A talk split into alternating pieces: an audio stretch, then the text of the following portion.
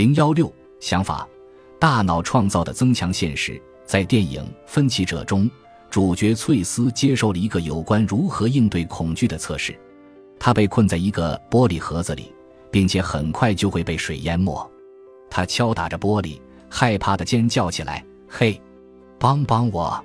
当恐惧开始发挥作用时，他不断的捶打着玻璃，直到水涨到玻璃盒子的顶部，一切都停止了。我们看到翠丝的动作慢了下来，并逐渐恢复平静。他进入了观察者模式。他缓缓地用食指轻敲玻璃，说道：“这不是真实发生的事情。”于是玻璃裂开了，摔得粉碎。他从箱子里跑了出来。显然，他通过了测试。我们的大脑创造了一个增强现实，这与翠丝的虚拟现实体验没有太大的不同。我们的想法实际上可以左右我们的大脑，它会让我们觉得自己正在思考的事情是真实的，而不是想象中的。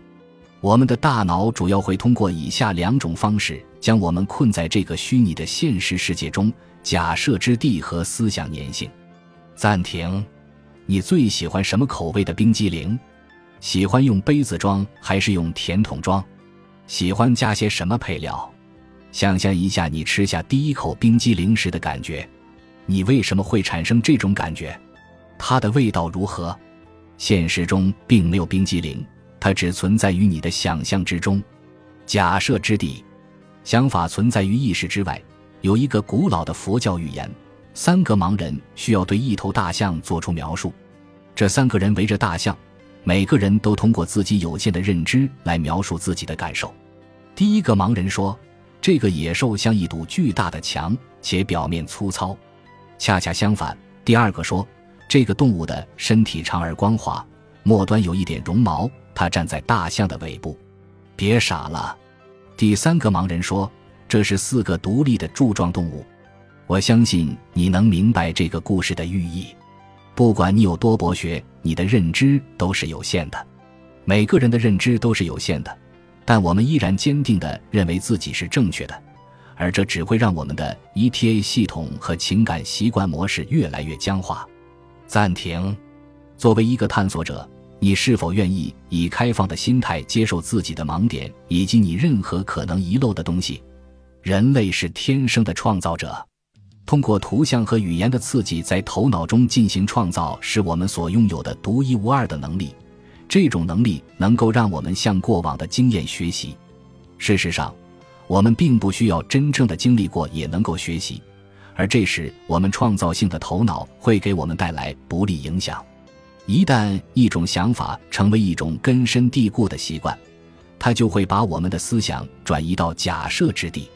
一旦我们假设之地上的真实想法不复存在，我们就很难注意到自己真实的情绪。也很难摆脱自己的痛苦。我们在过去积累的经验变成了潜意识里的规则。人们总是以为世界是以自己想象中的方式运转的。杰西卡认为，其他人理应帮助他克服恐惧和焦虑，而妮娜觉得，如果他向别人求助，他就会被外界的关注压得喘不过气来。两人都根据过去的经验做出了相应的假设，而没有去收集新的信息。暂停。既然人人都会做出假设，那么你也会这么做。你能找出一些被你视为绝对真理的规则吗？想一想，别人会如何看待这些规则？思想粘性、情绪扰乱思维方式。我们普遍认为自己的心态是开放的，但当你通过调节情绪来激发一些情感时，某些想法会变得不可逾越。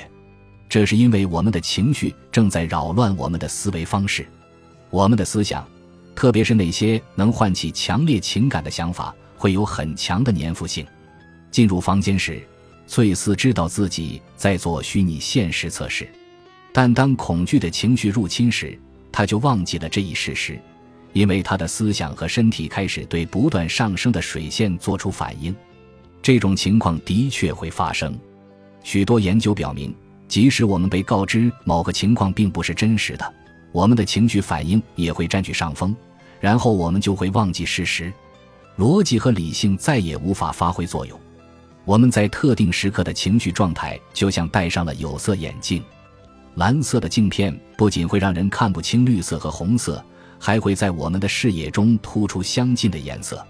同理，当我们感到悲伤、愤怒或者焦虑时，我们也会产生消极的想法。我想你已经通过自己的经历了解到了这一点。比如某一次，你完全肯定某件事已经发生、即将发生或者绝对不会发生，但是最后你却错了。你还记得类似的经历吗？是的，当我们产生了某种强烈的与事实相反的想法时，就是我们的大脑正在欺骗我们。